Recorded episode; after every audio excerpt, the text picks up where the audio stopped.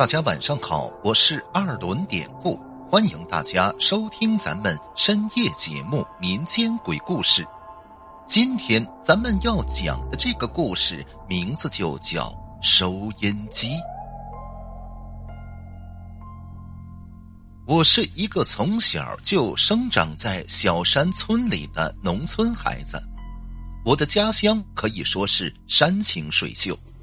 可是呢，诡异的事儿那也不少。下边我就说一件发生在我自己身边的事情。话说那年，我当时也就十来岁的样子。我记得那天天空中飘着雪花。那天傍晚，我跟平常一样放学回到家里。可我临近家门的时候，就看见我们邻居小姑家里。那满院子都是人，而院子里边呢还搭了个凉棚。因为我当时小不懂事儿，不知道那个是灵棚。就这样进家门之后呢，妈妈告诉我说，那是隔壁的二爷爷去世了。小孩子嘛，我也不知道去世意味着什么，只知道之前那个二爷爷每天都抱着一个破收音机。坐在大门口的大石头上听广播。妈妈当时跟我说：“说以后二爷爷呀，再也不能坐在大门口听广播了。”哎，这就是当时的我对死亡的理解。本来说有个老人家去世都是很正常的，可是呢，就在这个二爷爷头七前的那天晚上，那晚发生的怪事儿。至今我也忘不了吧。我记得那天，因为转天就是二爷爷的头七了，小姑跟姑父呢，把二爷爷生前的遗物都准备好了，说明天都给二爷爷带走。收拾东西的时候，当时啊，姑父就说：“啊，媳妇儿，要不把那个收音机留下吧？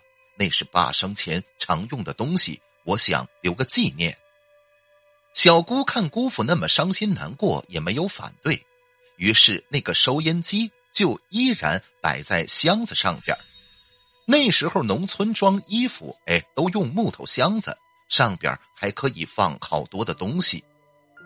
就如此，收拾好了东西以后，小姑跟姑父早早的也就睡觉了，因为明天呢还得张罗二爷爷头七的事儿。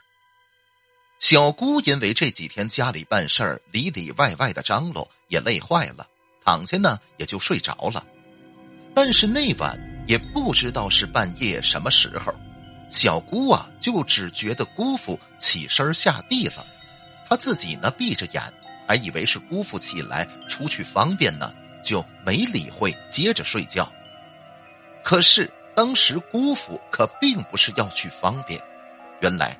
他是看到自家的门口站着个人，姑父随手拿起了棉袄披在身上，定睛一看，天哪，原来是二爷爷站在门口。姑父当时吓一跳，就开始对着门口说：“爸，你不是死了吗？你怎么站这儿啊？您要干什么呀？”这会儿，只见二爷爷也不说话。就用手呢指了指箱子上的收音机，姑父一看明白了，哦，您是要收音机呀？等着我递给你。说着呢，姑父穿上了鞋，下地拿起收音机就要递给二爷爷。可是二爷爷这时候一转身走了，一边走呢还一边回头不住的看姑父。姑父当时虽然有点害怕。可也不明白老爷子是什么意思，就说：“您看您，您倒是拿着呀。”可是后边二爷爷就是不伸手接那个收音机。就这样，后边姑父就还是往前走着，想要把收音机递给二爷爷。可就这么往前走了几步，差不多到院子门口的时候，二爷爷突然站住了。姑父当时一看就说：“您看走累了吧？我给您把收音机放在这儿，您自己拿吧。”说着呢，他就把收音机放在了地上。可是这一放不要紧，当时吓得姑父魂儿都没了。原来，当他放下收音机的瞬间，才发现，这会儿自己呀，居然就站在了二爷爷的坟地里。当时他看到四周荒郊野外，深更半夜，周围一个人都没有。后来，姑父自己回忆说，他都不知道自己是怎么跑进屋的，就知道自己一转头玩命的跑，那吓得鞋都掉了。进屋之后，咣当一声，姑父使劲把门关上，然后瘫在地上，他大口大口的喘着粗气。小姑这会儿也被惊醒了，看见姑父这狼狈不堪的样子，也不知道刚才发生了什么事儿。后边听姑父讲完刚才的事情，小姑看了看箱子，那个收音机确实不见了。简单的说。天亮之后，亲朋好友们都赶来给二爷爷烧头七了。大家听了昨天晚上的事儿，都不敢相信，却也没人呢有办法解释。其中一个亲戚就提议说：“一会儿啊，到坟地看看，不就知道真假了吗？”